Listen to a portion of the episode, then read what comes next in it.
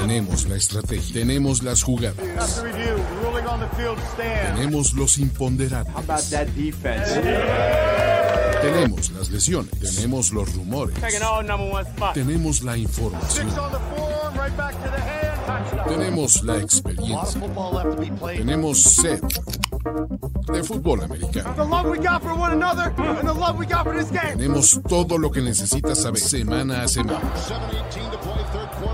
Playbook, Playbook, de primero y diez. El análisis previo más profundo de la NFL con nuestro profesional grupo de expertos Ulises Arada, Jorge Tinajero, Luis Obregón y Antonio Sempere. Playbook, ¿tenemos tu atención? Thank you.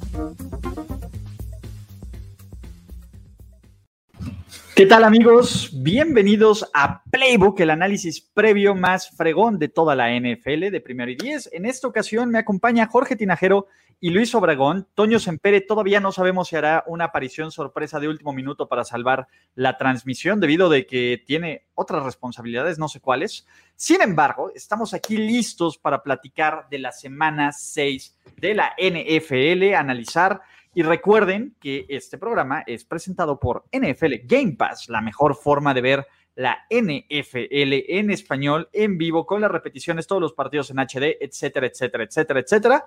Y, pues bueno, ¿estamos listos, muchachos? Creo que sí, vamos a darle. Listísimos. Listísimo. Entonces vamos a recordarles básicamente cómo son las reglas del juego. Vamos a analizar los de 14 partidos que tenemos esta semana, cada uno de nosotros tiene lo que llamamos el Miles Garrett, ¿no? Bueno, el Hard Pass para ignorar cierto partido, pero si queremos hablar de ese juego en específico, cada quien también le regresa a cada uno su Hard Pass o su Miles Garrett y pues bueno, seguimos hablando. Entonces, esta es la semana 6 de la NFL. Eh, no sé qué, si quieran agregar absolutamente algo más. No, yo creo que vamos de lleno, ¿no? Hay partidos interesantes, otros no tanto. Hay que escoger bien nuestras batallas porque no tenemos un hard pass de Toño. Exactamente, aunque quién sabe, Toño de nuevo puede entrar a rescatar el día. No descarten todavía que Toño no haga su cameo especial. Y recuerden que. Va a, llegar, va a llegar y va a decir hard pass y ya. Y ya se va a ir. Entonces, eh, pues, ¿qué vamos a hacer? ya preguntan por el viejo que. No está mi de algodón y el viejo Pero bueno, no está en este preciso momento, pero no descartemos que pueda llegar. Fue por cigarros, nos dijo que iba a volver. Entonces, eh, vamos a arrancar. Recuerden que no tenemos juego de jueves por la noche. ¿Por qué? Porque nos los movieron para Monday Night Football, que también va por Amazon Prime. Y arranquemos con básicamente el primer partido que en el papel luciría como un duelo súper cutre pero no lo es. Tenemos dos equipos con marca ganadora. Los Chicago Bears con un sorprendente récord de 4-1, donde su única derrota ha sido contra los Colts. Vienen de vencer a los Bucks de Tampa Bay eh, y de Tom Brady. Eh, y me parece que van en contra de una de las mayores sorpresas de esta temporada, ¿no? Cuando arrancó la campaña, muy pocos o absolutamente nadie daba un peso por los Panthers cuando se lesionó Christian McCaffrey, incluso dábamos menos. ¿Qué ha ocurrido? Desde que se acabó Christian McCaffrey, o por lo menos está en la reserva de lesionados, este equipo va invicto. Y esto no es overreaction, no es mame, tiene potencial de duelo que puede definir algún criterio de desempate de playoffs. En este momento, muchachos, ¿vamos a hablar de este partido? Eh, yo, por mí, vamos a darle. No sé qué opinen ustedes. Sí, hay partidos más, más cutres, ¿eh? Sí, totalmente. Creo que este vale la pena hablarlo por lo que ya mencionaste. Dos equipos que llegan con este buen ritmo. Eh, tres seguidos de los Panthers que han, han, terminado en victoria. Los Bears vienen de una victoria que para muchos fue sorpresa ante un buen equipo que son los Bucks. Entonces, creo que vale la pena dedicarle un rato a este juego. Y empezamos con esto. Eh, me parece que ya es momento de creerles a los Panthers o todavía tienen duda? Teddy Bridgewater lo está haciendo bien, es una ofensiva que promedia más de 24 puntos por partido. Mike Davis ha sido un, ¿cómo decirles? Eh, un buen sustituto de, Christian McCaffrey y la revelación es Robbie Anderson, que ahora luce como superestrella, un, toda vez que todo mundo que sale del yugo de Adam Gase luce como rejuvenecido y como una mejor persona, ser humano y jugador de NFL. Y del otro lado, la leyenda, la leyenda de eh, pues, BDN, ¿no? De Nick Foles lo está haciendo bien. La defensiva de los Bears ha funcionado. ¿Qué ven de este partido? ¿Cuál es lo, qué, qué es lo que les gusta de este partido? Creo que sin duda algo que mencionaste ah, me llama mucho la atención a mí, o sea, como eh, Robbie Anderson nunca pensamos que fuera así de bueno como se está viendo, ¿no?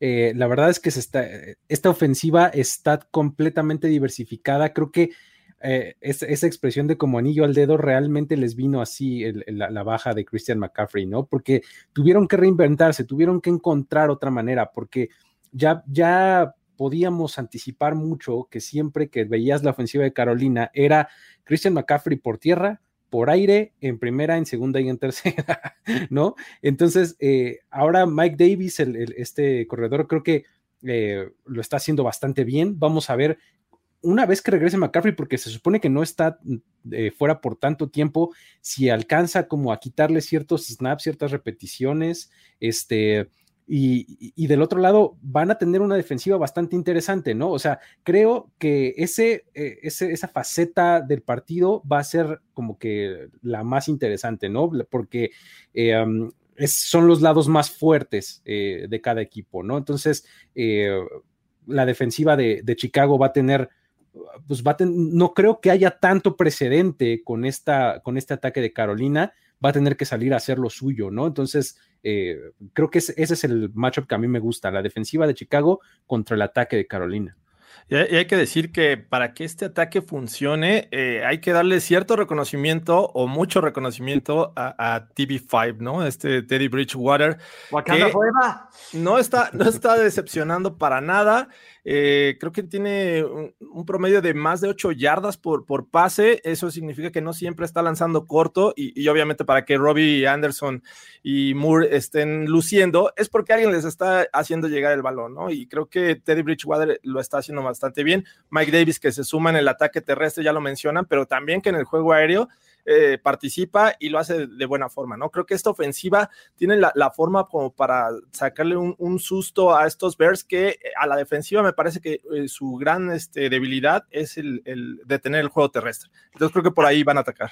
A mí me parece, y, bien lo dijo Richard Sherman en, un podcast con, con Chris Collinsworth esta semana, lo mejor, entre comillas, que les pudo pasar que en la ausencia de Christian McCaffrey es que abrieran más el playbook, que dejaran de ser un equipo predecible qué es lo que está ocurriendo. Teddy Bridgewater lo ha hecho sorprendentemente bien.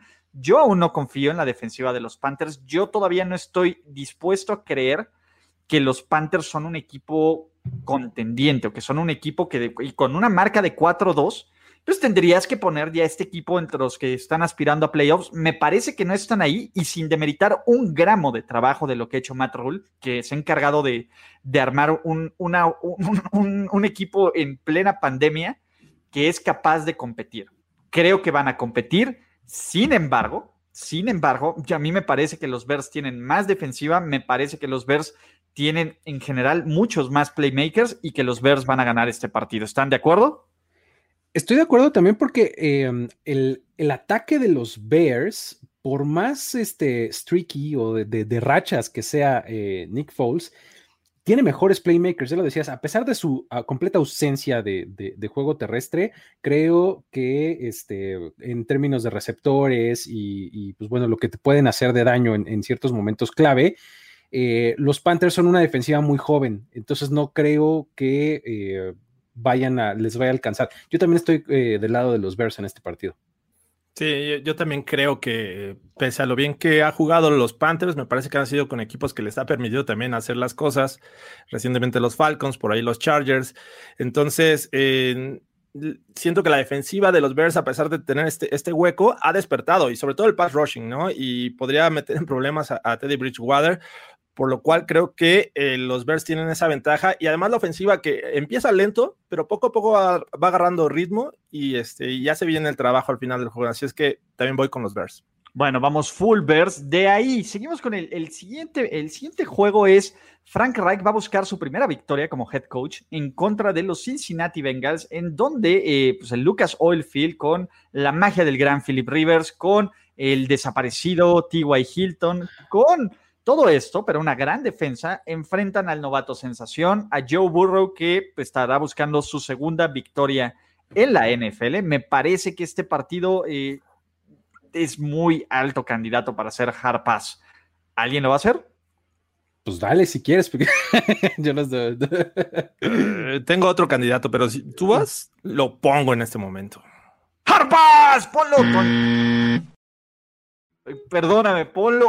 extraño, Toño, Toño vive en, en, en tu corazón, yo lo sé. Colts. También Colts. Sí, Colts. Vamos con los Colts y no voy a objetar el, el Hard Pass. Bueno, de ahí, ¿qué sigue? ¿No? Tenemos otro juegazo, ¿no? Los Detroit Lions, después de una semana de descanso, ¿no? Eh, y, renovados con, nuevas eh, con nuevos eh, bríos, van a, visitar, van a visitar el TIIA Bank Field, ¿sí? Así se llama, donde el referee va a ser el heredero de las glorias de Ed Hockley, Sean Hockley. Imagínense qué todo esto. Los Lions han ganado los últimos dos enfrentamientos en contra de los Jaguars, que Jacksonville ha sido el primer equipo en la historia en arrancar una temporada y sin contar el primer juego, perdiendo tres juegos consecutivos contra rivales que aún no conocían la victoria. No, eh, me parece que eh, Detroit está mucho más sano, tiene una semana de descanso, está eh, Matthew Stafford, etcétera, pero es Rafita Patricia, ¿no? Del otro lado, pues sí, está nuestro muchacho Florida Man, eh, y básicamente es Florida Man, James Robinson, todavía no sabemos si va a jugar DJ Shark, tutururutru, y me van a dejar seguir hablando de este partido, de esta introducción, o no? No, yo la verdad no quiero hablar más de este juego. back to back hard passes. Ya van varias veces que nos pasa eso, oigan. ¿Por qué nos acomodan así los juegos? Pues, yo lo estoy viendo como lo está acomodando el, Media Kit de, NFL. Exactamente, así vienen acomodados. Sí. Así vienen acomodados, no es mala onda. Sin embargo, pues bueno, yo voy Florida Man. Fíjate que yo también, ¿eh? Creo, creo que los Jaguars van a ganar este juego. Yo voy con los Lions. Yo estoy con Detroit. Exactamente. Eh, dicen, intros mega extendido, full master y luego harpa. Sí, sí, sí, a la chingada. Pues bueno, pues mi chamba, es mi chamba para vender este juego, ¿no? Sí, sí, sí, qué bonito, ya te vimos. Sí, sí, la, la, Mona Simpson, ¿no? Sí. Pues bueno, empieza la era Raheem Morris interino y de nuevo no es que los esté seleccionando así. Sin embargo, los Atlanta Falcons que de nuevo eh, no han ganado, ¿no? Tratarán de extender su, eh, o tratarán de quitar el dominio que tiene Mike Zimmer. Mike Zimmer tiene una marca de 4-0 en contra de los Atlanta Falcons al frente de los Minnesota Vikings. Minnesota perdió de forma triste, de forma decepcionante en contra de los Seahawks en Sunday Night Football. Los Falcons, pues básicamente perdieron contra los Panthers, perdieron a Dan Quinn, perdieron a Thomas Dimitrov. Matt Ryan está en modo meh. Todd Gurley está bien. Está en la oficina. Aaron, este, ¿cómo se llama? Mm, Julio Jones está desaparecido. Del otro lado, muy probablemente no juegue Dalvin Cook, pero tenemos a Justin Jefferson, tenemos a Alexander Mattison, que hizo un muy buen trabajo. Y me parece que este duelo pues, enfrenta a dos equipos que están completamente decepcionados, más bien despidiéndose de la temporada, ¿no? Eh, me parece que va a haber otro Harpas. No, no, no, no, no. Uh. Me queda a mí, yo lo voy a guardar. este, fíjate que no sé qué vaya a pasar en este juego porque pues son dos equipos que se caracterizan porque en las segundas mitades y en los últimos cuartos les dan la vuelta, ¿no? Entonces, vamos a ver quién es el valiente que se atreve a romper esa racha propia, ¿no? Entonces, este, creo que eh, los Vikings han, han, jugado, han jugado bien. Eh, el asunto es que siempre hay algún ajuste que les falta por hacer. ¿No? Entonces, eh, creo que esta puede ser la semana en donde lo consigan. Eh, creo que si, me, si, si lo pones así como un poco más eh, al vacío, pues, o mejor dicho, no al vacío, sino viendo lo último que han hecho, esta pareja de receptores de Adam Thielen y Justin Jefferson está jugando mejor que Julio Jones y Calvin Ridley como pareja, ¿no? O sea, si, si los pones juntos, a como vienen jugando, yo me quedo con los dos de los Vikings. ¿No? Entonces, probablemente Calvin Ridley esté en modo Dios, sí, pero Julio Jones no. Entonces, eh, eso eh, está interesante y este, y pues bueno, Alexander Mattison creo que va a estar, este, va a tener uh, buena cantidad de chamba y hemos visto eh, que por periodos cortos, incluso en otras temporadas, cuando no ha estado Dalvin Cook, lo puede hacer bien. Y la defensiva de Atlanta es una nulidad. Entonces, creo que los Vikings pueden ganar este juego.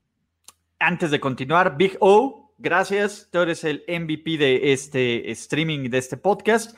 Vamos a hablar de tus, de tus Cardinals. Entonces, tú tranquilo. Descárgalo. Ese sí va a estar. Eh, nos vemos al rato o nos vemos en el streaming, en el podcast. Y yo, del lado de Luis, este es uno de los juegos que más trabajo me costó leerla. Toda la lógica, todo, todo, todas las tendencias me dicen que no tendría por qué perder Minnesota este juego. Mike Zimmer no ha perdido contra los Falcons. Eh, Atlanta es un desastre. Hay nuevo head coach.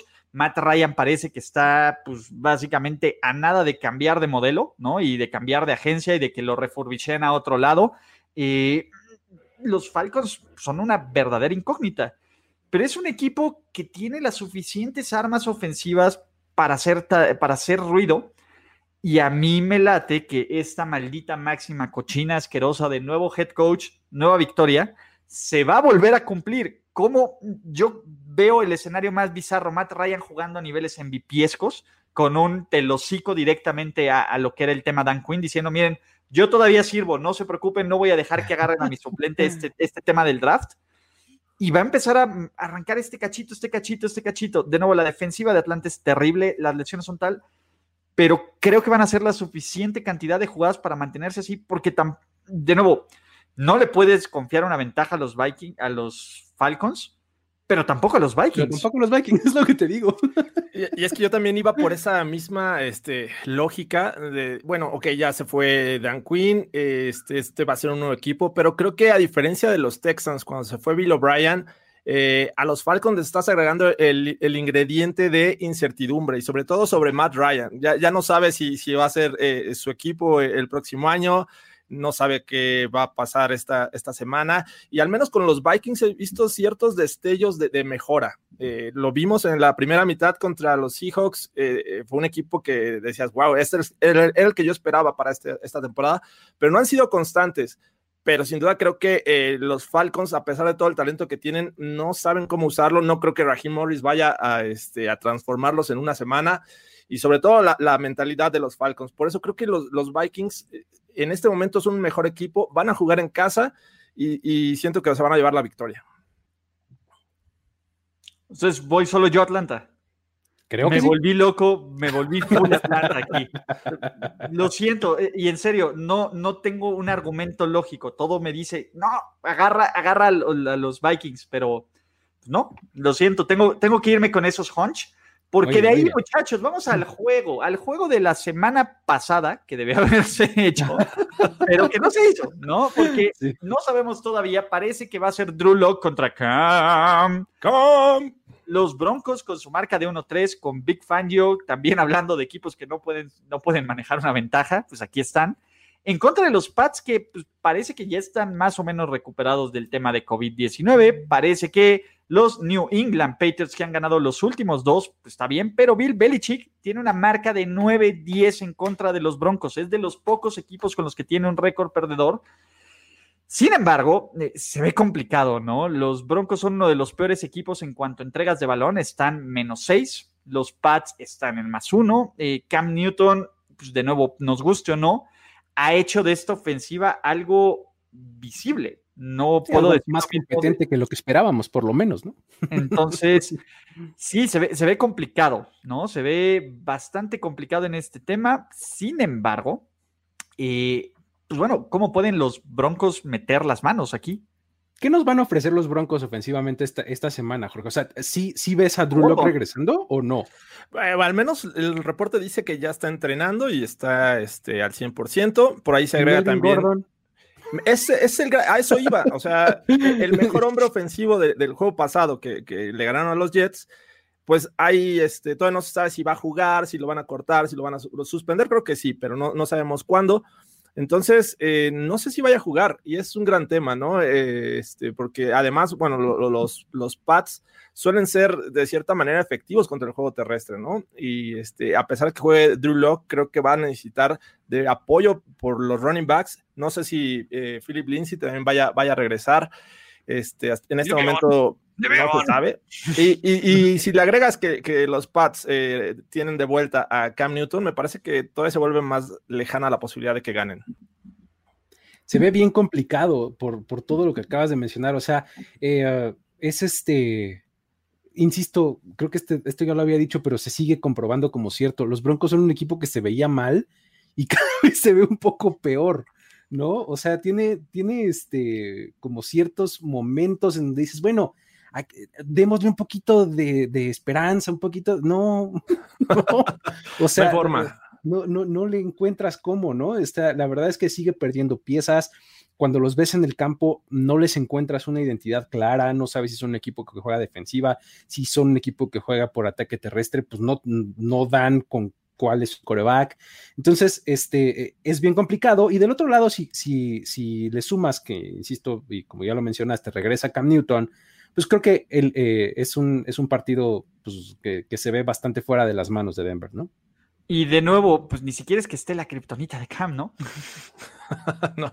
era lo que decías, bueno, pues Exacto, van a volver a romper, pero de nuevo, yo creo que los Pats es un pick muy sólido, es un gran pick de Survivor esta semana, incluso, pero bueno, ya verán el termómetro de Jorge en algún momento. ¿Vamos full Pat?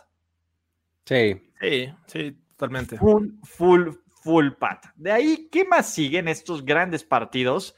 Eh, yo no sé quién va a ser el coreback titular del Washington Football Team, que con una marca de 1-4 está a un juego del líder de su división y que a pesar de que tienen probablemente la peor ofensiva o una de las peores ofensivas, eh, de hecho, pues ahí se dan un quién vive, ¿no?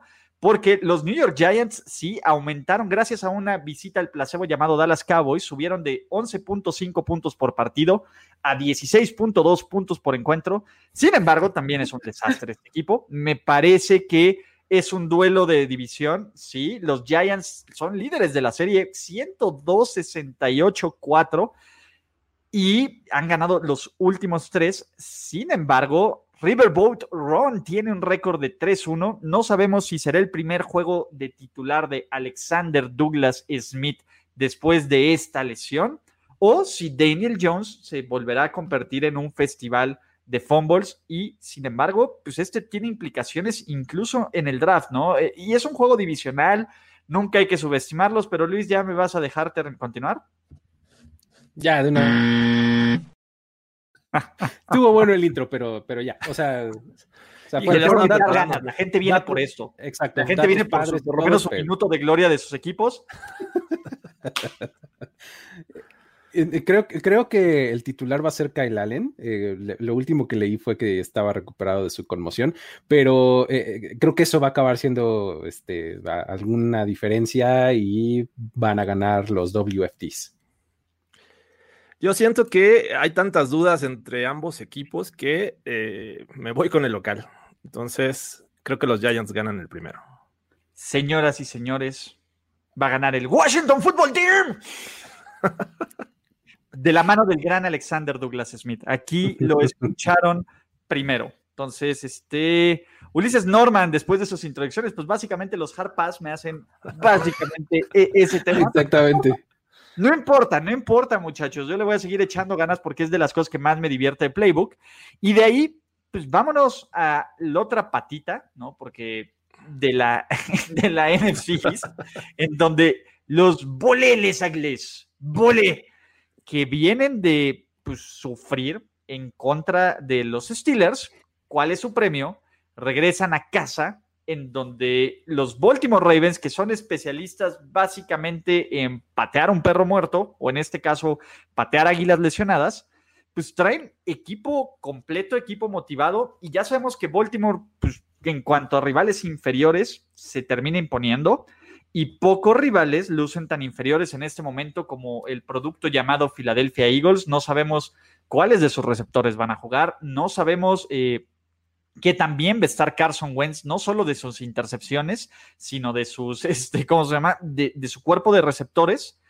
Y si algo fuera del mal partido que tuvieron contra los Kansas City Chiefs han hecho bien los Ravens, ha sido exprimir la vida del rival, no darle oportunidad, presionar al coreback. Patrick Quinn está jugando on drugs. Me parece que qué bueno que no va a haber gente en el Lincoln Financial Field porque esto se va a poner feo. Sí, sobre todo eh, cuando, cuando, cuando justamente los, este, eh, los Ravens defiendan y, Filadelfia ataque, creo que es el, el duelo que está, se ve un poco más disparejo, porque del otro lado, eh, más o menos se podría defender Filadelfia con, con, un buen pass rush, este, no sé, algo, algo por ahí podrían dar, dar que decir, ¿no? Pero el problema es también que en una de esas, digo, la semana pasada en un momento salió lesionado Fletcher Cox, ¿no? Este, está, está tocadón, entonces ya no, ya no sabe uno qué, qué, puede suceder, ¿no? Entonces, los milagros de Travis Fulham, este, no sé si. Travis Fulham me late que es como e, estos nuevos, este, Víctor Crustas, que, que de nuevo son como héroes del pueblo, pero pues es porque es, es lo que hay. ¿No? Vince Papale. Vince Papale, básicamente pues está ahí, ya, lo quieren más que a Carson Wentz, imagínate, con dos juegos como titulares. Pues es que no hay nadie más aquí, o sea, digo, ni su pick de número uh. uno del draft. Vuelven los aficionados a Philly, pensé que todavía no, en la madre, cara. Aquí, ¿a qué van? Bueno, no, no, de nuevo, se ve difícil, se ve complicado, ¿no? Y bueno, imaginemos cosas chingonas. ¿Cómo va a ganar Filadelfia este juego? Creo que necesitan un gran día de Carson Wentz. Necesitan, necesitan que Carson Wentz salga en modo 2017 o algo así. O sea. Y aún así creo que necesitan un poquito más de ayuda, porque si enfrentaron una buena defensiva como la de los Steelers, me parece que los Ravens es mucho mejor y sobre todo en la defensiva secundaria.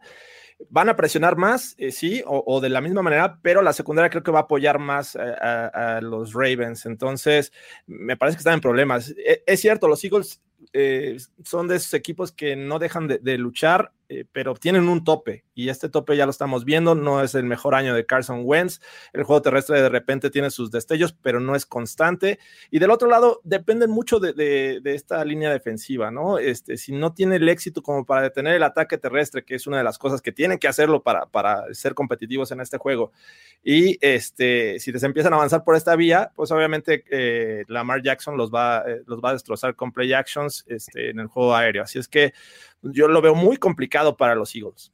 Y no va a jugar Darius Slay, o por lo menos parece que no, no está entrenando, así que es otra baja que habrá que checar al, partido. De hecho, no creo que veamos una revelación tipo Chase Claypool, no, no, creo que les vuelvan a aplicar cuatro pepinos de otra forma, a menos de que J.K. Dobbins se los haga corriendo. Pero nunca digas nunca, pero ven, no, todo es malo, fan de los Eagles probablemente después de esta semana todavía se quede en un juego de líder, a, medio juego de líder de división. Pero ya, ya pasaremos por, eso. ustedes chillax, flojitos y cooperando, está, déjense ir en lo peor. Manténganse sanos, manténganse sanos. ese es el, tema de, los este, de, de, esta semana, ¿no? Entonces, vamos todos full Ravens. Ravens. Totalmente Ravens el juego de la semana, o por lo menos el juego de, eh, pues, de, los juegos de la mañana, ¿no? La última vez que tuvimos un partido relevante con, con idea de definir división y playoffs entre los Cleveland Browns y los Pittsburgh Steelers fue en 1991. Estaba leyendo, la última vez que estos dos equipos se, eh, se jugaron con al menos tres victorias arriba del punto de 500 en tan tarde en la temporada fue 1991. El Super Nintendo Entertainment System se acababa de estrenar Super Mario World, sí, eso era lo que acababa de salir al mercado. ¿Todavía estaba eh, Bernie Kosar? Estaba Bernie Kosar antes de este que Bobby Brister, seguramente. ¿no? Antes de que Bill Belichick lo corriera. Eh, creo que ya, era, ya empezaba la era Bill Cowher. Entonces, imagínense, empezaba la era Bill Cowher y apenas va su predecesor. Ahora, eh, este partido a mí me encanta, me encanta, me encanta. Me parece que nos va a mostrar mucho de dos partidos. Creo que es la primera gran prueba de fuego para unos Steelers que si bien están invictos y es uno de los cuatro equipos invictos que sigue de la NFL, pues bueno, el récord combinado de estos equipos a los que le han ganado es 3, 11, 1, una cosa así, ¿no? De todas formas, todo el mérito para los Steelers. ¿Por qué? Pues porque han sabido ganar partidos que antes no lo tenían. Y del otro lado, los Browns vienen de una victoria que les da muchísima credibilidad, que es el caso de los Colts. pero, pero, pero, pero, mientras sean los Browns, siempre vamos a dudar. Van a poder competir contra los Steelers, van a poder mantenerse en esta división, etcétera, etcétera, etcétera. Y lo más importante, van contra un tipo que tiene un récord de 22 victorias, dos derrotas, un empate, jugando contra los Cleveland Brownies, que es Ben Roethlisberger. Aquí sí, volvámonos locos, analicemos porque hay muchísimo de qué analizar. ¿Qué es lo que les gusta de este partido? Este es un statement game para donde lo veas. ¿no? O sea, el, que gane va a decir, ahora sí, o sea, ya vieron, o sea, soy los Browns y le gané a los Steelers, o soy los Steelers y sí, venía ganando y demás, pero no me creían y ya le gané al que se me estaba subiendo a las barbas, ¿no? O sea, es un statement game de, cualquiera de los dos lados para donde, para el que lo gane, ¿no? Este, y, también va a ser un, un muy buen duelo creo yo lo que más me gusta es cuando la, ofensiva de Cleveland esté en el campo y la defensiva de los Steelers esté ahí, ¿no? Eh, eso va a ser lo, más interesante porque la línea ofensiva de Cleveland es muy buena y va a tener enfrente una frontal y un pass rush bien, eh, bien este, eh, interesante como es el de los Steelers. Entonces, Va, va, a estar muy interesante, sobre todo en las jugadas de bootleg que son como tan, tan Stefanski, tan, tan de este equipo. me encantan. Exactamente pues es que son yardas gratis esas, esas jugadas, o sea, el flat siempre está puesto. Entonces, ¿cómo, ¿qué van a hacer con su pass rush agresivísimo? ¿Ir por Baker Mayfield o destinarlo a que se abra el flat? O sea, que e, e, ese duelo y en esas jugadas en específico va a estar bien interesante, ¿no? Y Jorge, antes de que tú continúes, eh, el Tomlin Special no funciona así, muchachos. Eh, necesitan saber qué es un Tomlin Special. El Tomlin Special es el típico juego sencillo que en el papel los Steelers son completamente superiores contra el rival, que tiene implicaciones de playoffs y que deberían de ganarlo caminando, que pierden. Es el juego que se arrepienten que, que hubieron perdido la del año pasado. Por ejemplo, Jets, que han perdido contra los Broncos hace un par de años, contra los Raiders. Perder contra un equipo con récord ganador y, y por lo menos en este momento contendiente, no califica como Tomlin Special. Dicho esta aclaración, ahora sí, Jorge, vuélvete loco. Yo, también estoy esperando ver ese duelo, ese, esa ofensiva de, los Cleveland Browns, que es la mejor por tierra, si, mal no recuerdo. Creo que generan promedio 5.5 yardas por, acarreo, eh, por juego más de 180 yardas. Eh, esta línea ofensiva me, he pasado este, alabándola y diciendo que es una de las mejores, pero van a enfrentar, y creo que es el mayor reto fuera de los Ravens, ¿no? este, eh, van a enfrentar esta, esta línea defensiva de los Steelers, que me parece que van a apostar a eso, a, detener el juego terrestre, porque si, si logran hacerlo, eh, lo que buscarán es poner el, juego en los hombros de Baker Mayfield, que, que pues obviamente Stefanski va a tener que mover la bolsa de protección, hacer los bootlegs que, ya dijimos, pero si no eres efectivo por tierra, la defensiva secundaria no se va, ni los linebackers se van a tragar ese, engaño, ¿no? Entonces ahí, va a estar el, reto. Del otro lado, creo que la defensiva de los Browns tampoco es tan mala y, está mejorando semana a semana. Ya, ya lo vimos, este, cómo exhibieron a, a Philip Rivers la semana pasada y ahora toca otro coreback del 2004 que, pues van a buscar eso, ¿no? Y el, factor adicional y la rivalidad, creo, o sea, a mí me interesa mucho que esta rivalidad crezca y el Miles Garrett. al final, este me parece, y Miles Garrett es completamente el factor X, ¿no? De nuevo, solo porque Aaron Donald está haciendo cosas de Aaron Donald, pero Miles Garrett está jugando casi tan bien como Aaron Donald. escuchen esa comparación, el tipo es alguien que presiona constantemente, es alguien que abre espacios, juega perfectamente bien en contra del juego terrestre, le pega al coreback, genera sacks, genera turnovers, es alguien que estás completamente al pendiente. Pero si algo me gustó mucho de los Steelers que hicieron la semana pasada fue contrarrestar el pass rush, y era un buen pass rush de, Filadelfia, pases rápidos, pases tal. Creo que Big ben tiene esa capacidad y será muy interesante ver cómo se va a definir este tipo de situaciones. A mí me encanta el hecho, yo no sé si los Steelers puedan seguir ganando de forma constante sin ataque terrestre. Y perdónenme, pero James Conner no es un ataque terrestre. El año, la semana pasada tuvieron gracias a jugadas con el tipo de equipos especiales, no por James Conner. Y a los Browns no se les puede correr de forma constante. Va a ser bien interesante eh, cuál va a ser este esquema, este, este planteamiento de los Browns, sobre todo porque si a lo mejor es un equipo que permite muchas yardas, sí, pero es uno de los equipos más agresivos para robarse el balón. Y eso me gusta muchísimo de estos Cleveland Browns. De nuevo, hace mucho que no, que no me brillaban los ojos hablando, bueno, creo que nunca me habían brillado los ojos hablando de los Cleveland Browns, como en este momento, ¿no? Eh, y, y, es la rivalidad añeja, ¿no? Obviamente todos pensamos en los Ravens y los Steelers, pero realmente la, de antaño eran los Browns contra los Steelers y, es la oportunidad para revivir esa, rivalidad. Eh, yo espero también un gran juego eh, y sobre todo mucha estrategia. Va a ser muy divertido. Va a estar bien interesante, justamente porque va a ser ajuste contra ajuste y creo que si, si, algo hemos visto y algo hemos estado diciendo últimamente es que Kevin Stefanski nos está sorprendiendo muy gratamente, ¿no? Entonces, eh, creo que los ajustes desde el sideline van a estar eh, interesantes.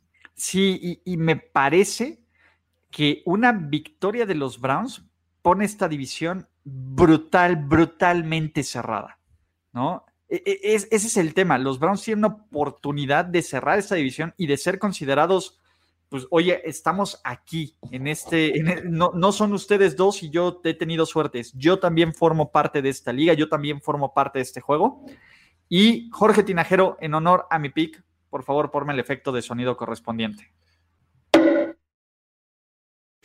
Vas con los Browns.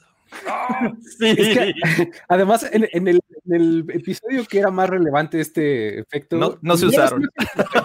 ahí está, ya lo usamos, lo tenemos que usar ahí. Y, ojo, ball prediction. Ball prediction. Dos sacks de Miles Garrett. Con casco propio. No, sí, sí, sí, no, no, no, no, no, sin prop, sin prop, nada más sack. No, no, no, no creo que es diferente, ¿no? Y me preocupa un poco la línea ofensiva de los Steelers, no se me hace buena, a diferencia de la de los Browns, pero pues venga. Yo, yo creo que ganan los Steelers. Este, creo que es, es el juego que les, les falta y que están buscando para dar este golpe de mesa, para decir, aquí estamos y no nos vamos. Stairway to Seven. Stairway, agiten sus toallas. Yo creo que los Browns están listos para ganar un juego pero no, no el de esta ocasión. Creo que. creo que los Steelers ganan. Cerrado, pero ganan. Sí, va a estar bueno. sobre reaccionando. E, este es de los juegos que me urge sobre reaccionar completamente. pero bueno, ya pasamos de este partido. no sé, este, mencionarles algo, ¿no, Ulises? ¿O, Sí, tengo que mencionarles algo. La mejor forma de ver la NFL en español y de cómo revivir ese partido. Dime, dime, Jorge, ¿cómo lo puedo hacer? Esa es la mejor manera. ¿Sabías que NFL Game Pass tiene una versión gratis? Disfruta de los resúmenes de todos los partidos en 40 minutos y más contenido. Solo crea una cuenta en nflgamepass.com y listo. NFL Game Pass. Por favor, Ulises, cero presiones contra el equipo con más sacks. Yo no dije que eran cero presiones. Yo nada más dije que Miles Garrett va a tener dos sacks. Tranquilo. ¿No? ¿Ven? Es, solo gana por suerte. No, solo estoy diciendo eso. Yo creo que también van a presionar a Baker Mayfield, pero confío más en la línea ofensiva de los Browns en este momento que en la línea ofensiva de los, de los Steelers. Chilax, ¿no? Entonces, este, pues venga, ¿qué sigue, muchachos? ¿Qué más sigue? Eh, pues tenemos otro gran partido, ¿no? ¿Por qué? Porque por fin los Houston Texans consiguieron su primer triunfo y se van a meter al Nissan Stadium a enfrentar al equipo de moda, al contundente, al fuerte, al dominante, a, la verdad llamada Tennessee Titans, el equipo con menos suerte y mejor ejecución de toda la liga. En general, pues bueno, Mike Bravel, si algo tiene, es que tiene un récord de 2-2 contra los Houston Texans. Sin embargo, este año es, es diferente. Los Tennessee Titans son el equipo con mejor diferencial de entregas de la balón. Nueve a favor, nueve robos a favor, uno en contra. Si algo podemos decir es que estos equipos son eficientes as fuck en zona roja, en entregas de balón, en dominio del partido, en situaciones de fútbol. Es un equipo estúpidamente bien coachado y debería de ganar, ¿cierto? Cierto. Eh, creo que eh, el Chief Chirpa este, ya trabajó su magia, ¿no? Este, Romeo Crenel. Eso lo suyo.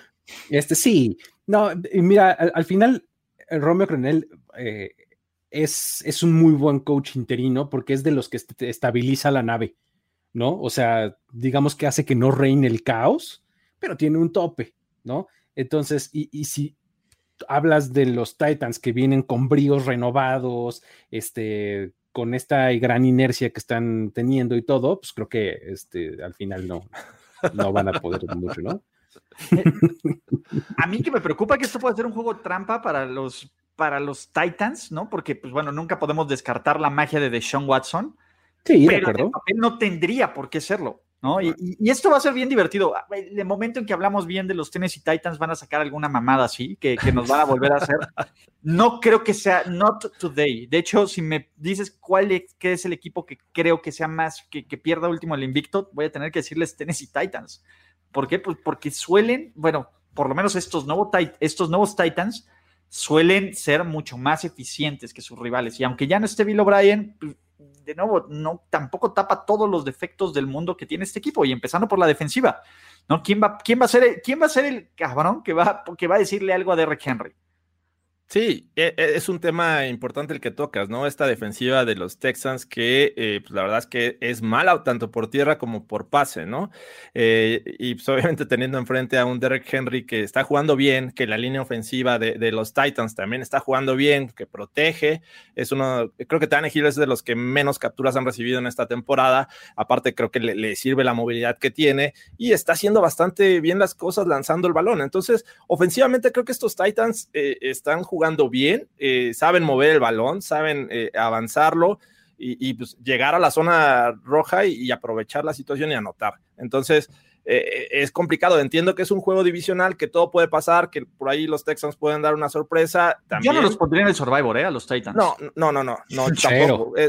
Nunca, no, hagan lo que yo. Siempre este, aléjense de los juegos divisionales. Entonces, lo veo complicado. los Cowboys. Del otro lado, pues tienes una ofensiva que depende mucho de, de, Sean Watson o todo, aunque bueno, ya vimos que, que Brandon Cooks empieza a, este, a despertar y a ser utilizado de mejor forma, ya que no está Bill O'Brien y que él se encargó de, llevarlo al equipo. Eh, pero fuera de eso, creo que el ataque terrestre también deja mucho que desear. Así es que se ve complicada la sorpresa. No, no dudo que pase, pero creo que los Titans deben de ganarlo sin muchos problemas, además, ¿eh? creo. O sea, eh, Deshaun Watson te va a hacer algunas jugadas cada juego, y eh, jugadas impresionantes y demás, pero pues, de eso no se puede vivir, menos contra un equipo tan eficiente como son los Titans. Es la palabra, güey, son aburridamente eficientes esos cabrones. Esa es la palabra, güey. su eficiencia es tan, tan grande que dices, güey, cágalas algo, no sé, Pero, y aparte tienen, pues traen el magnetín, ¿no? De, los balones sueltos y de los drops y, de todo eso, aparte, ¿no? Porque, aunque no lo necesiten, lucen más eficientes así. Y me parece que Tennessee va a ganar. No les puedo decir si fácil o difícil, porque son los Titans, ¿no? Eh, te pueden ganar en la última jugada con Goskowski como destrozarte, pero creo que sí van a ganar. Yo no los pondría en el Survivor, pero nada más, ¿no? Titans. Vamos con los Titans. Y pues bueno, ¿qué más tenemos para ya nos vamos a los partidos de la tarde y vámonos a la sede del Super Bowl 54 en donde los Miami Dolphins y la Fitzmagic, porque esa es la palabra, enfrentan a lo que queda de los New York Jets sin Le'Veon Bell, sin este, bueno, con Adam Gase, sin Sam Darnold. Sin Sam Darnold, ¿qué pasó, flaco? ¿Qué pasó, flaco? Flaco contra un Fitzmagic que está básicamente en plan no creo en nadie, en plan FU y los Dolphins poco a poco están jugando mejor. Los Dolphins han ganado cuatro de los últimos cinco juegos. El genio ofensivo Adam Gase, pues parece que cada semana está haciendo algo más para que lo corten. ¿No? Y, es el juego donde sus estrellas, que era Devante Parker, que se veía como un verdadero inútil bajo su mando, ahora está floreciendo como un receptor, eh, un gran receptor número uno. Preston Williams lo está haciendo bien. Los Dolphins vienen de jugar de forma contundente en lo que yo considero es un equipo con mejor roster, que eran los, San Francisco 49ers. Y ojo, no hagamos la analogía de que los 49ers aplastaron a los Jets, los Dolphins aplastaron a los a los 49ers, pues va a ser esto un juego que va a estar en, en, Pornhub. No, pero, pero, pero, pero, son los Jets, carajo. Visualicemos cómo van a ganar, a menos de que Adam Gates no esté en el sideline por alguna razón. No, pero es que, ¿sabes cuál es el problema? Que, ni así. o sea, los Jets son otro de estos equipos que, que, te pones a ver y dónde está el talento, a ver cuál es, cuál es el jugador que dices, mira, este con un buen cocheo, no, hombre, se despega. Frank Gore. Quinn Williams. hace 15 años, ¿no? Gore hace 15 años, cabrón. Jameson Quinn Williams, por ejemplo, podría ser. ¿no? Pero no está. Pero está, o sea, la verdad es que está, está bien difícil porque por donde le busques a los Jets es bien difícil es encontrarles un, un, argumento en su favor. Este, ya, o sea, ni, bueno, ni la localía en este caso le sirve porque van de visitantes. O sea, no, o sea, e, es, es bien complicado. Y, y del otro lado, la verdad es que sí hay que hablar bien de Miami porque lo está haciendo bien. O sea, no es nada más que tenga un flan enfrente, ¿no? Que sí, pero eh, los Dolphins están jugando bien, están también haciendo un fútbol interesante, están jugando, eh, Fitzpatrick está en el playground casi casi, ¿no? O sea, el tipo se la pasa bien, se divierte, este, eh, corre, lanza, este, es guapo, ¿no? tiene, barba tremenda, ¿no? O sea, digo, la verdad es que ese tipo de cosas, este, normalmente se, se contagian en el locker room y muchas veces se acaban traduciendo en resultados, porque están, se ven como muy relajados, pues se ven bien, ¿no? Y pues ya regresó Byron Jones a la secundaria, etcétera, ¿no? O sea, creo que van por muy buen camino. Están empezando a cuajar, ¿no? Algo que decíamos de Miami es, ¿podrán presionar al coreback? Pues bueno, lo hicieron muy bien contra los 49ers. Jason Sanders está pateando como si, si realmente su vida dependiera de eso, eh, no solo en jugadas de equipos especiales. Me parece que que a menos de que ocurra un desastre, y un desastre es que se nos meta un mal Fitzmagic, y ni aún así, es que ni aún así, ve el escenario donde Fitzmagic se mete un hoyo de 20 puntos y él solito lo saque con otros 40, que ese es el, tema, ¿no? Me parece, los Jets los ves y están muertos por dentro, ¿no? No es que vean fantasmas, sí, ven fantasmas, pero desde hace un año, ¿no? Eh, pero es un equipo, literal, ¿a qué juegan los Jets? ¿Cuál es la motivación? Si tú estás en los New York Jets, dices, pues bueno, a ver, ¿con quién estoy haciendo mi audición? Probablemente el head coach se va, probablemente el general manager se va. ¿Qué queda de este cascarón? es muy complicado ahorita creer en los Jets. Eh, se ve difícil que llegue la victoria y sobre todo esta semana, eh, porque unos Dolphins que desde el Padrote Bowl han agarrado ritmo, ¿no? Perdieron contra los Seahawks, pero dieron pelea y no fueron efectivos. No fueron efectivos en zona roja, pero ah, les movieron el balón a los Seahawks.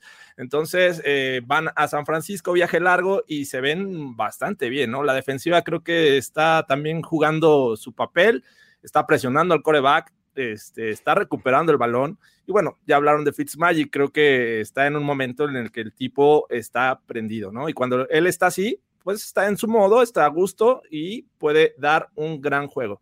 Entonces se ve complicado que a pesar de que sea juego, juego divisional, puedan ganar los Jets eh, en Miami. Sí, va a ser el Survivor de todo mundo, ¿no? Pues debería. Aunque están violando una de las. Pero es divisional, es divisional. Es divisional, pero bueno. No lo hagan, no lo hagan. Eh, no lo sé. Pero, pues bueno, vamos todos full Fitzmagic, ¿no? Sí. Y mira qué bonito que, que, encontramos la forma de recordar el Padrote Bowl. ¿Quién se acuerda de esos piojosos juegos de jueves por la noche diferentes que no son el Padrote Bowl? y de ahí, eh, ¿qué sigue? ¿No? Te, antes de eso, Jorge, dime, eh, échame otro comercial, pero de Pro, de Game Pass Pro. Antes de. Allá va. ¿Amas la NFL? ¿No te puedes perder un solo minuto? NFL Game Pass es para ti. Disfruta de todos los partidos en vivo con transmisión original, contenido exclusivo y más. Todo por solo 2.500 pesos. ¿Qué espera? Contrata en nflgamepass.com y ve la liga como todo un profesional. NFL Game Pass.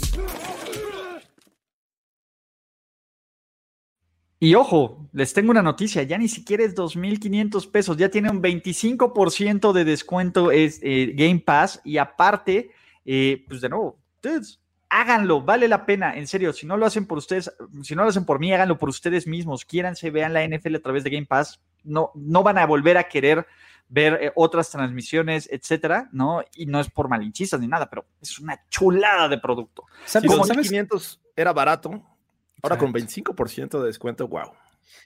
es, es una de esas cosas que es como cuando empiezas a ir al cine VIP pues ya no quieres regresar al otro. no, o sea, dices, es que está mucho más padre. O sea, eh, el, hecho de que puedas controlar absolutamente todo lo que ves, lo que escuchas, el momento en el que lo escuchas, en el que lo ves, este, puedes dividir tu pantalla para ver dos juegos a la vez. Exactamente, todo ese tipo de cosas, la verdad es que pues, es, eh, sí es una cosa muy esplendorosa. Y, a ver, se quieren, ya llegas a un momento de la vida donde te puedes dar pequeños placeres, ¿no? Donde dices, ya, ya me lo merezco, ya, ya me estoy partiendo el lomo, taz, dame mi, mi NFL chida. Game Pass es básicamente este tema, ¿no? Así que, muchachos, el juego de la semana, por lo menos en la tarde, ¿no?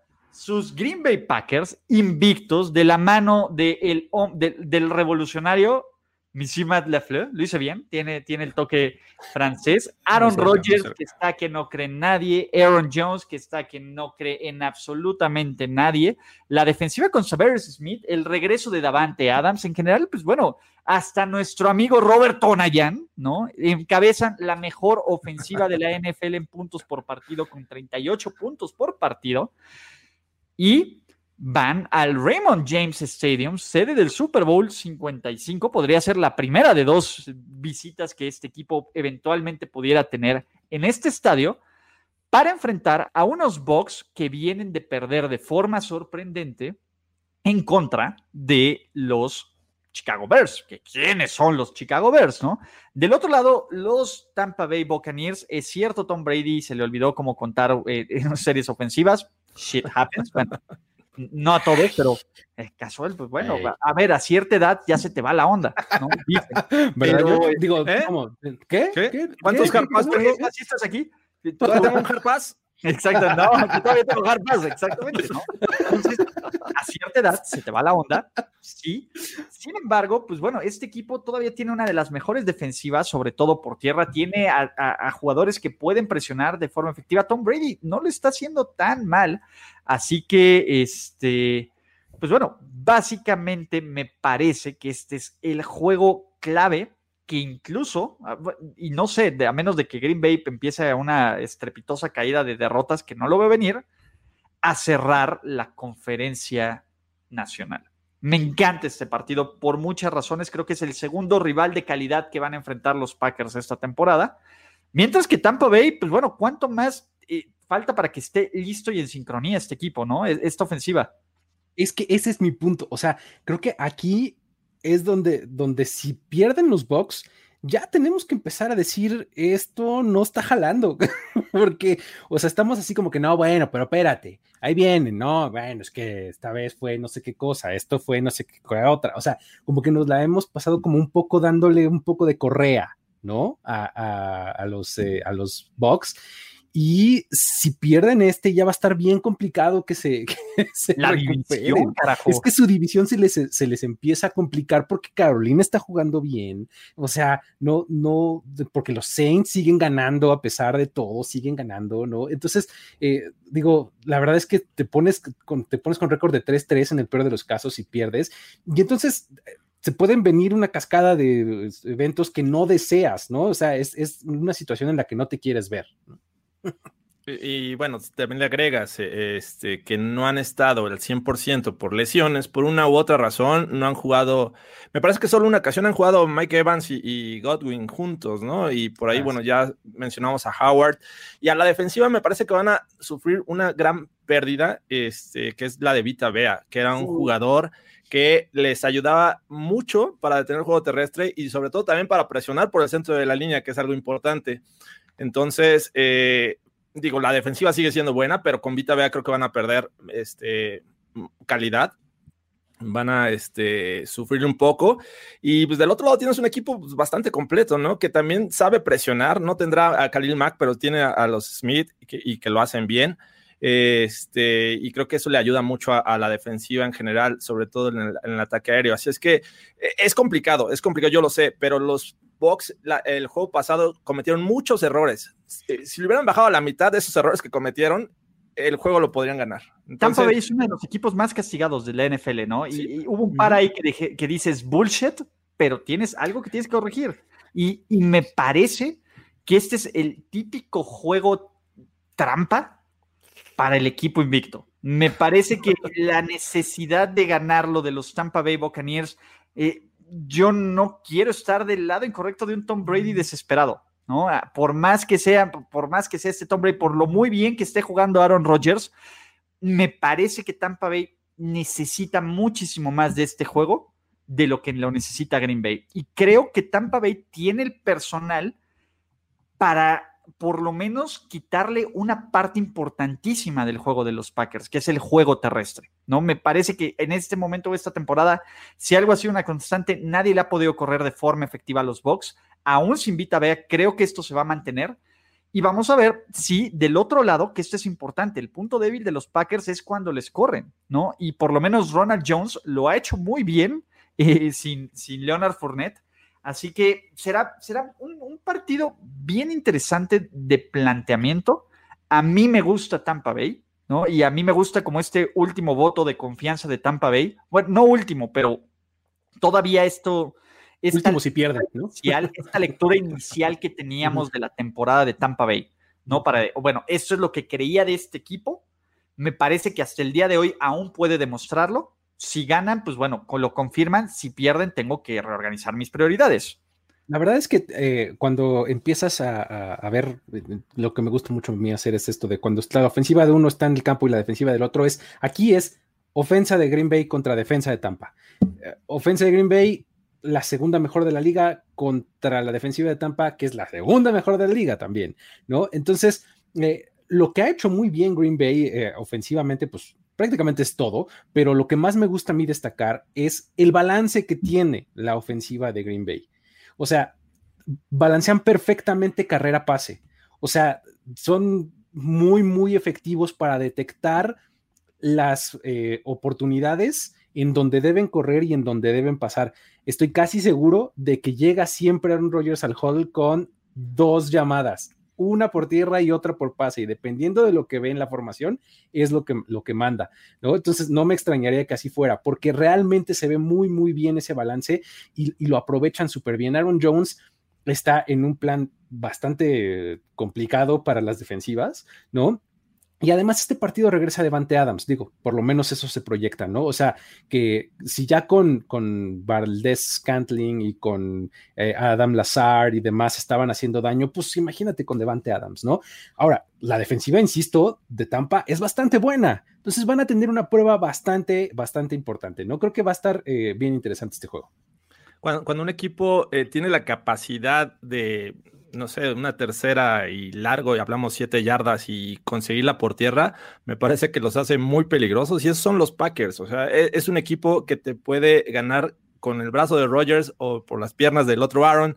Entonces e, e, es, muy complicado. Veo, veo, un gran reto a esta defensiva de los Bucks, que si bien ha, sido buena, pero creo que con Vita Bea va a perder. Es, este tipo te, ocupaba dos lineros ofensivos, de tanto el centro como el guardia, y dejaba hombre a hombre a tanto este, a, Shaquille Barrett o a, Pierre Paul. Entonces, por ahí ya tienes la oportunidad de eh, dobletear a un pass rusher externo. Y los Packers es, es, es el que menos sacks, me parece, que ha permitido. Tres sacks.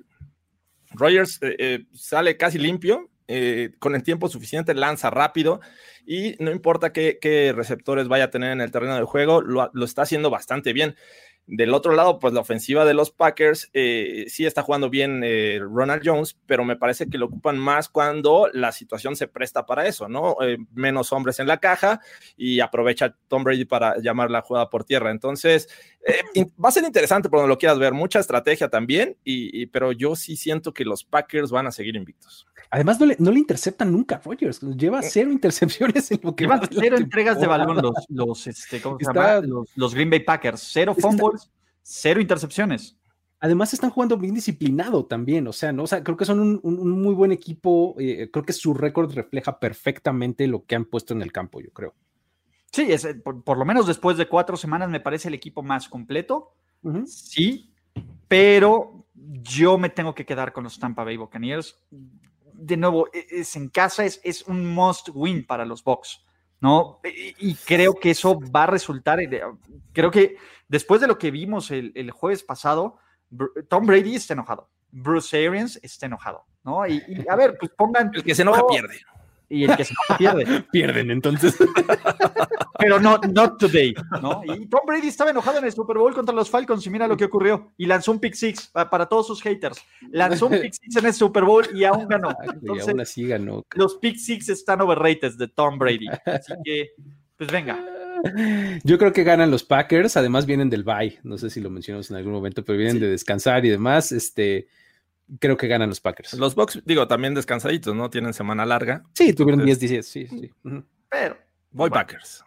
Vaya, venga, estoy muy contreras el día de hoy. De ahí vámonos a Sunday Night Football, porque el Levi's Stadium, mejor conocido esta temporada, donde el lugar donde no pueden ganar los 49ers, reciben y tienen una prueba muy, muy complicada, porque Los Ángeles Rams, básicamente el papá de toda la NFC East, ya completaron su paso, por así decirles, ¿no? Eh, su paso dominante por la NFC East.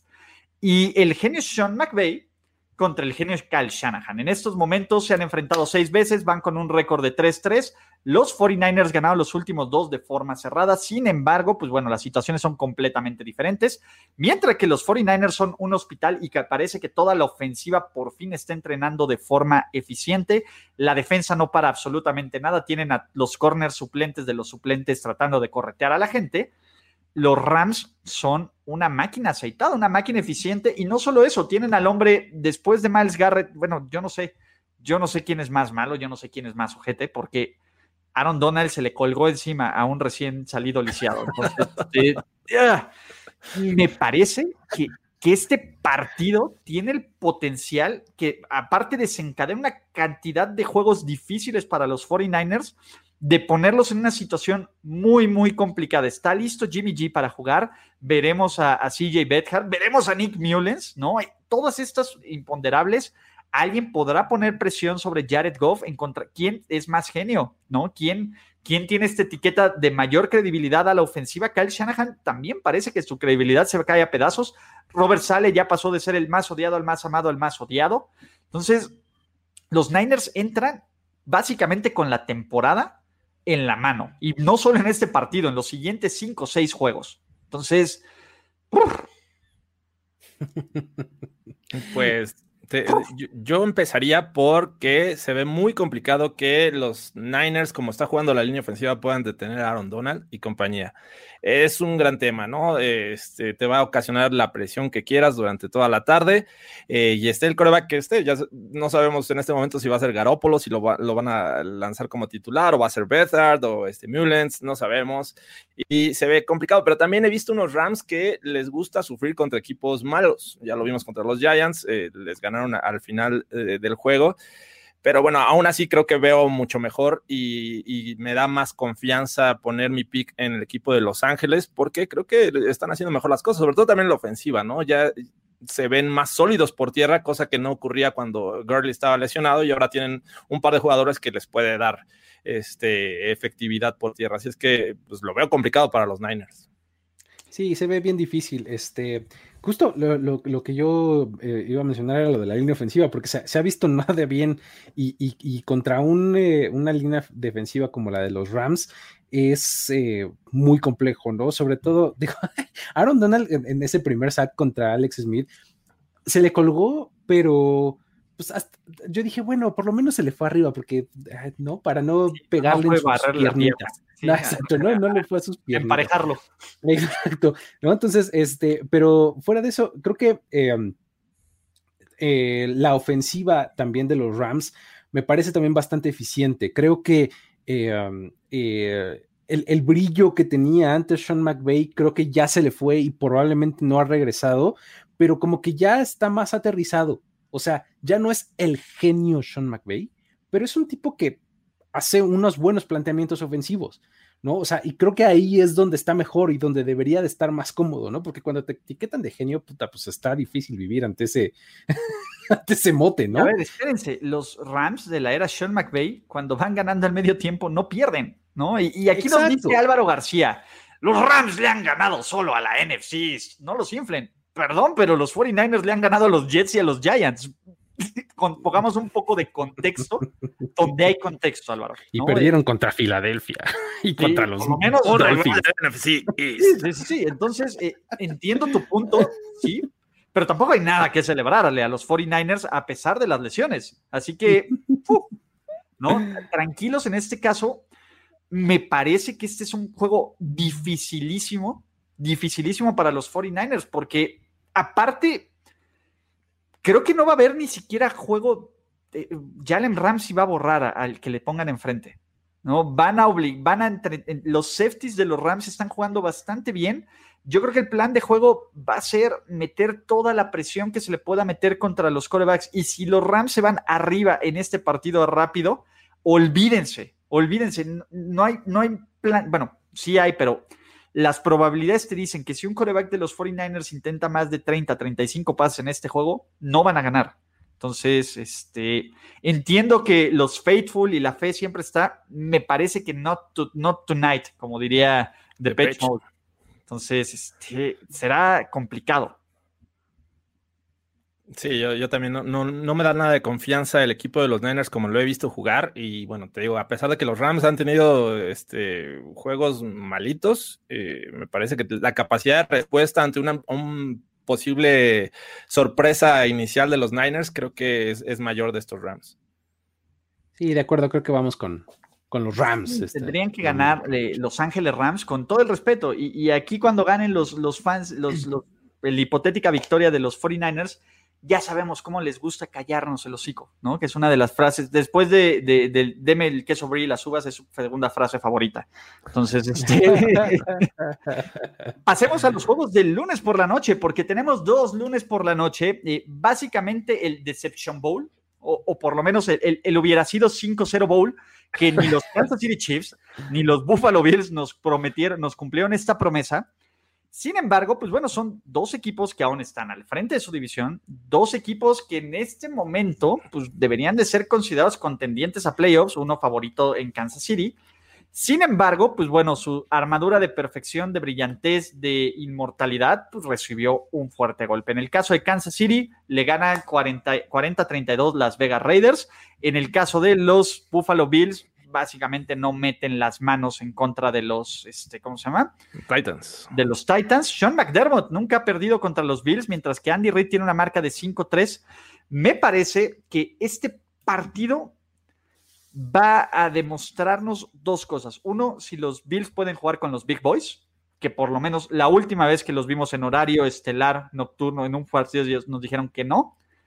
La otra es eh, si debemos, si, si los Chiefs van a estar bien o no después de esta derrota. Y lo más probable es que los Bills no puedan jugar con los Big Boys, ¿cierto?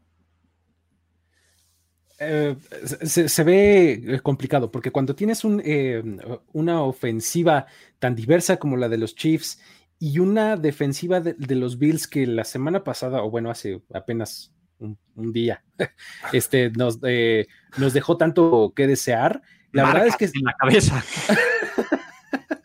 se, ve, se ve complicado, ¿no? O sea, porque digo, sobre todo, no, sé si vaya a estar de Davis White, ahí sí todavía no he leído ningún reporte, pero imagínate que pones al hoy eh, cuasi difunto, este, eh, el corner se me fue su nombre, el que el de la Josh Norman. a Josh Norman. que pones a Josh Norman eh, a cubrir a Tyreek Hill o sea, lo va a dejar cuatro yardas atrás, ¿no? O sea, con Nicole Hartman. O con Nicole Hartman, o con Sammy Watkins. O sea, la verdad es que se ve bien complicado que ese sea tu corner. si lo quema. Que ese, vea, que ese sea tu corner principal, se ve, eh, se ve como posibles problemas, ¿no? Entonces, em, el asunto es que la ofensiva de los Bills va a tener que salir en un buen día, va a tener que salir a anotar puntos rápido, seguido, sin miedo, porque este, pues eso es algo que también los Chiefs pueden hacer muy fácil, ¿no? Entonces, pues en una de esas es la posibilidad que podrían tener. Sobre todo siguiendo tu, punto, eh, esta defensiva de los Bills, así como jugaron, eh, les hizo daño a un solo hombre, ¿no? AJ Brown prácticamente en todo el juego. Y los Chiefs no solo tienen a uno, ¿no? Eh, entiendo que Sammy Watkins creo que no va a jugar por, por temas de lesión, pero aún así creo que tienen piezas interesantes. Sammy Watkins es el cuarto mejor jugador de esa ofensiva. Entonces, no le veo problema. Sí, defensivamente yo, yo los tenía más alto a los Bills después de este juego contra los Titans Titans creo que eh, los aterrizaron un poquito y ante una ofensiva que me parece que en este momento puede ser mejor, porque bueno, si Mahomes, y obviamente depende de Mahomes el éxito de esta ofensiva de los Chiefs, si salen una buena tarde, eh, creo que están del otro lado. Van a, van a hacerle daño, van a anotarles puntos. Y la capacidad de respuesta del otro lado, pues depende de un buen día o de la primera, este, la versión que nos mostró Josh Allen al inicio de la temporada, ¿no? No lo que vimos contra los Titans. Si logran hacer eso, podría ser un juego parejo. Eh, va a ser en Buffalo, pero aún así creo que a los Chiefs, eh, este, y con una espinita clavada por esa actuación contra los Raiders, me parece que van a salir a demostrar que son el equipo contendiente de la, de la conferencia americana. O sea, eso, eso me queda claro. Y del otro lado, pues creo que los Bills eh, van, a, van a sufrir un poco. Ojo, tenemos que hablar de los problemas de performance de Patrick. Ah, ¿eh? ¿Eh? Sinceramente, el MVP del Super Bowl 54 ha tenido momentos malos, ¿no? De ser correctos, debía haber lanzado cuatro intercepciones en los últimos dos partidos. Una que le soltaron los Raiders, dos que le soltaron los Pats de cárcel, más el fumble, etcétera. No lo está haciendo bien. Parece que quiere hacer cosas de más. Se nota desesperado, se nota como de. Y en gran parte es porque el juego terrestre de los Chiefs no está aportando. No, está aportando como un arma, pero no es algo que te preocupe de los Kansas City Chiefs, o por lo menos que esperabas que te preocupara con, esta idea, ¿no? De que vamos a hacer all spread y que Clyde Edwards Heller ataque estos, estos temas. Y bien lo dicen ahí, ¿no? Algunos equipos han demostrado que con pass rush de 3, 4 y poner a 7, 8 tipos atrás, pueden mantenerlo a raya. Sí, el problema es que, perdón, pero si creen que Andy Reid y Patrick Mahomes no van a ajustar a eso, no conocen a Andy Reid y Patrick Mahomes. Es como si le ponen doble vidrio a las carnitas, Andy, Andy Reid va a encontrar la forma de darle la vuelta, ¿no? Si clausuran las carnitas, va a encontrar otras carnitas igual de buenas. Entonces... Por, la ventila. Exacto, por donde a, lo, a lo, ¿cómo se llama? A lo misión imposible. Lo va a encontrar. Pero me parece que también no se puede abusar tanto de un mismo esquema defensivo contra alguien como Patrick Mahomes se la va a aprender, se la va a aprender. El, talento de brazo, el talento de, play calling de Andy Reid va a encontrar esta forma. Además hay que ejecutarlo, ¿no? O sea, cuando, ah, por más bueno que sea ese planteamiento, tienes que tener una, defensiva súper disciplinada y que lo puede ejecutar. Porque parte de, parte de la eficiencia de eso es que tus frontales además mantengan el contain, o sea, que, que no dejen salir a correr a Patrick Mahomes. O sea, tres, pero adentro de la bolsa. ¿no? Entonces, eso no está nada fácil. Y la otra cosa, del otro binomio que me preocupa, a diferencia de los Raiders, a diferencia de los Pats, los Bills no le corren a nadie. Que también ese es un problema. Es, un, verdadero problema. Y, están poniendo más presión del lado de, Dios, Allen, ¿no? Que, bueno, pasó de Dios a Josh versión 2019 en un abrir y cerrar de ojos. Me, me preocupa eso no estoy diciendo que no haya forma de que ganen los Bills. Desafortunadamente soy prisionero del momento y el momento me quedó a deber muchísimo los Buffalo Bills. Tal vez es un equipo contendiente, todos tienen un mal partido, dos malos partidos, ¿no? ¿Se acuerdan cuando los 49ers perdieron contra los Falcons y los Falcons de Dan Quinn y los dábamos por muertos? Puede que no sea así pero en este momento me cuesta trabajo en la prueba del ojo contra un rival contendiente, con un día menos de preparación, con todo el ruido que ocurrió alrededor de este partido, de que se cambió y, con todo este hype. Yo veo difícil porque originalmente, si el resultado de la semana pasada, de ayer, hubiera sido el que esperaba, yo originalmente tenía a los Buffalo Bills ganando este partido. El día de hoy no los tengo. Sí, eh, sí el momentum, el momento no hubiera sido completamente diferente. Este, y sin embargo, aún así, si los Bills perdieron, como perdieron ayer y pierden el domingo, aún así. Lunes, lunes. Perdón, el lunes, perdón, no, este, no necesariamente habría que darles una patada y decir ya, adiós Buffalo Bills. O sea, creo que es uno de esos momentos en donde el equipo puede tener malos momentos y alcanzarse a recuperar. O sea, porque creo que los Bills son un equipo este, bastante bueno, talentoso, bien coachado, etcétera. Entonces, sin embargo, se les juntan varias circunstancias. O sea, los Chiefs vienen, vienen de perder, de perder contra un rival divisional, de, que la gente los igual los estemos pateando para la basura. Entonces, creo que ese tipo de, lugares es en donde menos eh, te gusta estar contra un equipo como los Chiefs, que es talentosísimo. El, único tema, y por ahí, este, ya, ya que estabas hablando de esto, los Bills están hechos para comenzar fuertes. Y, y si bajan el ritmo, se recuperan, pero ya teniendo una, base sólida en el marcador, ¿no? Este, así le hicieron los, Dolphins, creo que los Rams por ahí también les, los metieron en problemas, pero salieron adelante. Con los Titans empezaron eh, sufriendo con el error que, la intercepción que, lanzaron. Entonces, eh, no sé, creo que los Chiefs, si se ponen arriba rápido en el marcador, los van a poner a sufrir. Ese es el tema. Yo creo, eh, yo no me gustaría jugar catch up con Dio Allen. No contra los Chiefs. Pues es que sacas a veces lo peor de él, ¿no? O sea que, que, es, un coreback que puede ser errático. Entonces, pues de una de esas te metes en un juego de tres intercepciones y entonces ya vale. Voy Kansas City Chiefs. Sí, Chiefs, vamos. Chiefs. Último, juegazo, ¿no? Kyler Murray regresa a Texas donde está invicto. Por lo menos en el high school. en el AT&T Stadium tiene récord perfecto. El hijo favorito, el hijo pelirrojo favorito de Texas, también, va a hacer su debut. Andy Dalton, el sueño húmedo de los haters de los, de los haters de Dak, va a hacer su debut como coreback titular de los Dallas Cowboys en la temporada 2020 porque Dak es malísimo y se lastimó el, tobillo solo, ¿no? Porque es su culpa, porque todo es su manda? ¿Quién le manda a correr?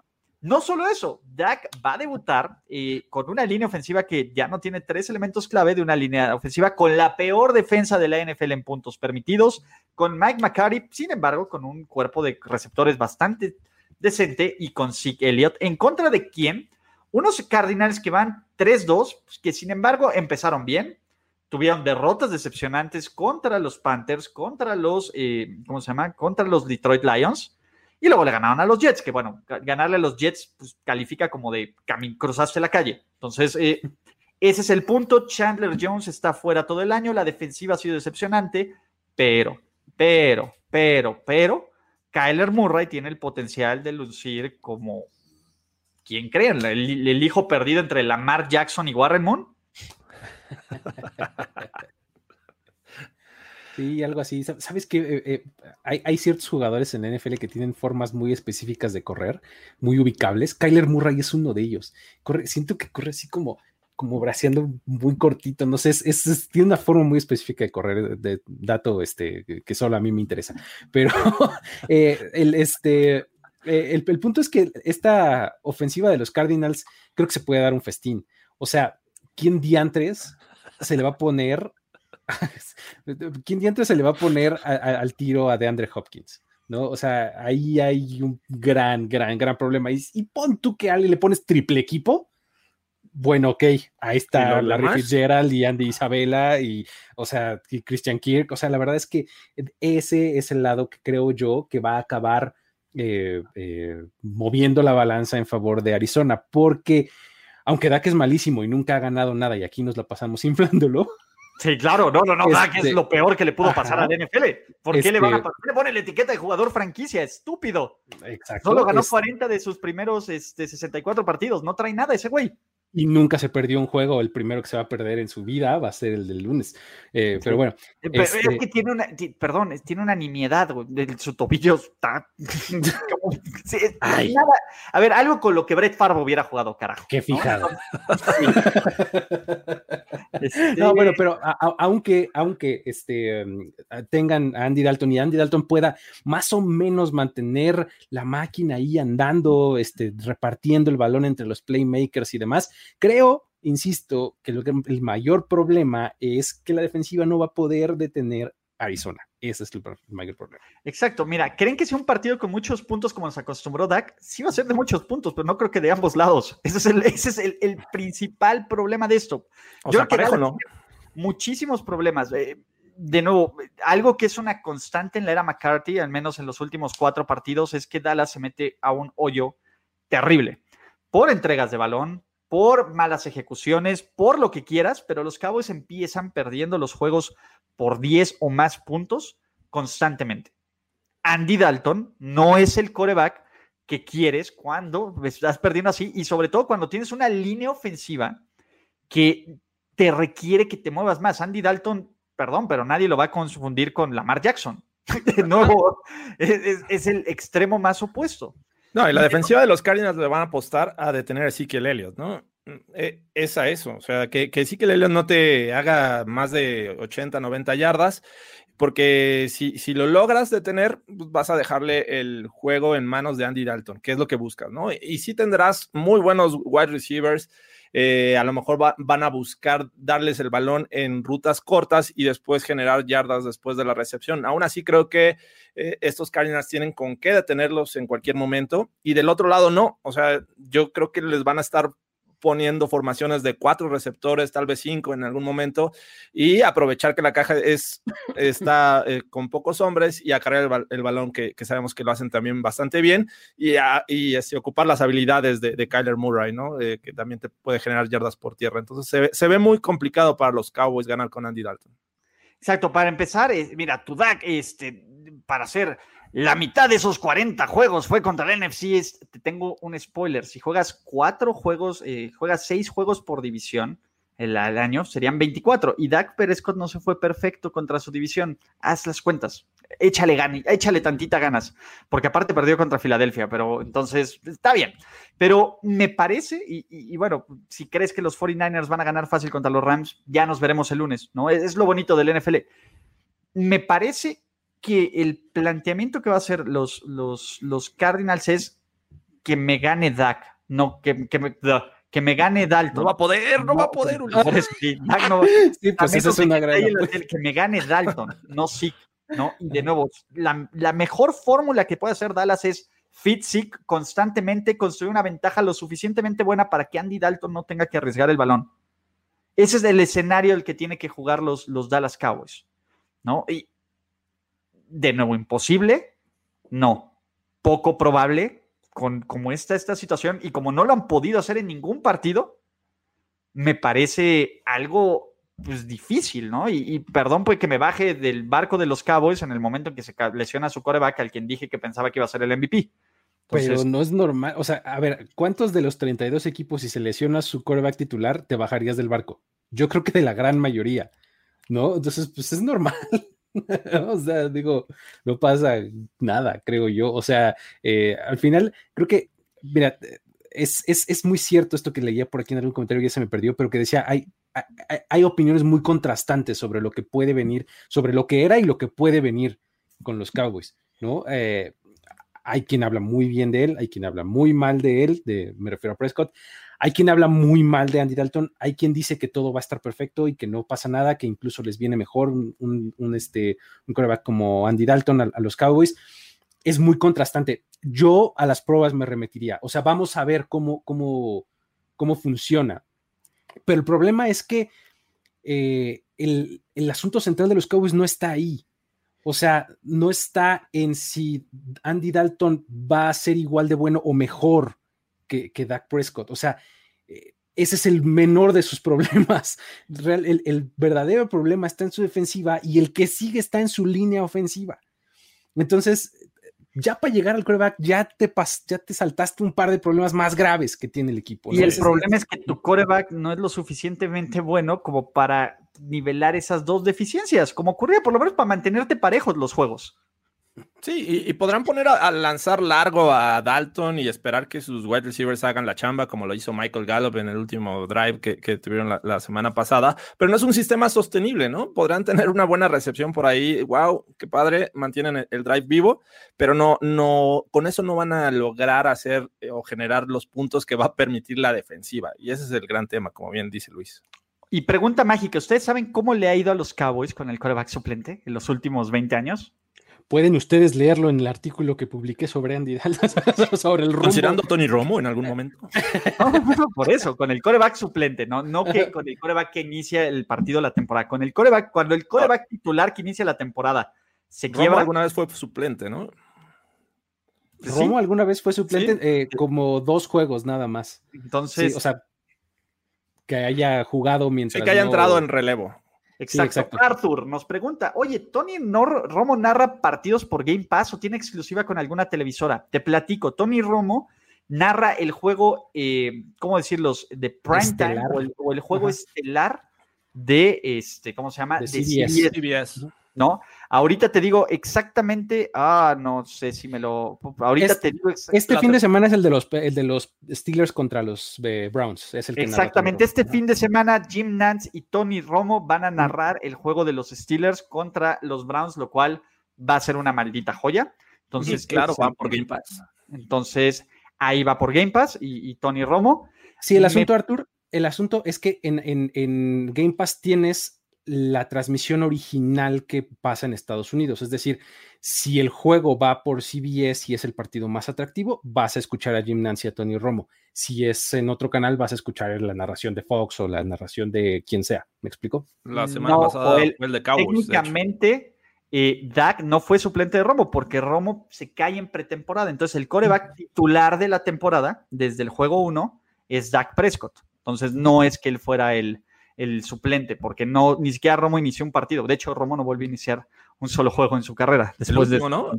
¿El último, de, ese año? ¿O nada más entró? Entró como suplente, exacto. una serie ofensiva, lanzó Washington, un touchdown perfecto y se salió. Exacto. Entonces, eh, pues, va a ser bien interesante. Yo, la verdad es que mi nivel de confianza en, el, en, el, en, en, los Cowboys es mínimo, ¿no? Porque no me han mostrado, no, no creo que arreglen esta defensiva de una semana para otra.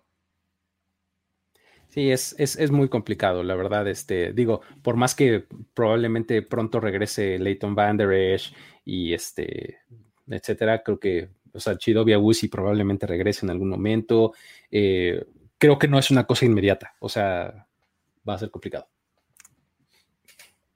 ¿Cardinals? Vamos, Cardinals. Cardinals. Go Cards. Esto va por mi carnalito Rolly Cantú. Pero con esto, muchachos, terminamos este episodio de Playbook presentado por ustedes gracias a la magia de NFL Game Pass, ¿no? El cual, ven, sale hasta orgánico en, las, en nuestras, este, ¿cómo se llama? Rápido. José David Estrada, ¿cuál es el dato de los Cowboys? El dato es eh, eh, 6-10. Ajá. Eh, y te digo, puedes leer todo el artículo que publiqué ahí en, en, en primero10.com. Hay un artículo que se llama eh, ¿A dónde van los Cowboys en 2020 con Andy, Dalton? Y trae ese y muchos otros datos y, cree que, es lo que esperamos y demás. Básicamente también trae las lágrimas de Luis y, si, estuviera en papel se vería así como medio arrugadito. Por Una servilleta. El, el, pique es Arizona, muchachos. Alan Colado pregunta, ¿cuándo el Broncast? Mañana, ¿no? Mañana sale el Broncast a las 8. O, pueden ver el de la semana pasada y es básicamente el mismo. pero va a cambiar, va a cambiar, va a cambiar. Un abrazo, Arthur. Muchísimas gracias. Muchísimas gracias a todos los que se conectan. No llegó Toño Semperi, andaba chambeando, pero ya le daremos unos azotes en, en Overreaction y ya veremos. Unos Miles Garrett. Cómo, cómo lo, cómo lo compensa. Así que, pues muchísimas gracias, muchachos. Para ver los partidos en, Amazon Prime, como lo dicen, se mete en Amazon Prime el día del partido y le ponen en buscador NFL y ahí te va a aparecer el tema. Y hasta está con la transmisión original de Fox Deportes con Rolly Cantú, nuestro carnalito, y Adrián este, García Márquez. Entonces, también los pueden ver ahí. Lo más importante, suscríbanse a este canal, activen las notificaciones. Si le van a los 49ers y, y desean con Dak, pues bueno, ya platicaremos. Y si tiene razón, tú sabes que me encanta decir de eso ustedes cuando tienen la razón, me casaré con Dak. Uh, imagínate, si me caso con Dak, ¿cuántos de esos, de esa nueva etiqueta franquicia me puedo tener? Entonces, ¿ya para qué hago este podcast? ¿no?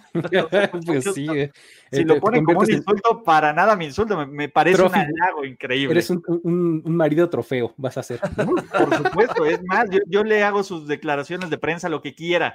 No le hago su podcast en español, yo no tengo una bronca en la absoluta, no afecta ni su masculinidad ni la mía. Es, es por arreglo, como los hindús. Entonces, básicamente, con eso terminamos. Jorge Tinajero, Luis Obregón, ha sido un placer platicar con ustedes y nos vemos pues, en toda la programación de Primero y Diez. Hasta la próxima.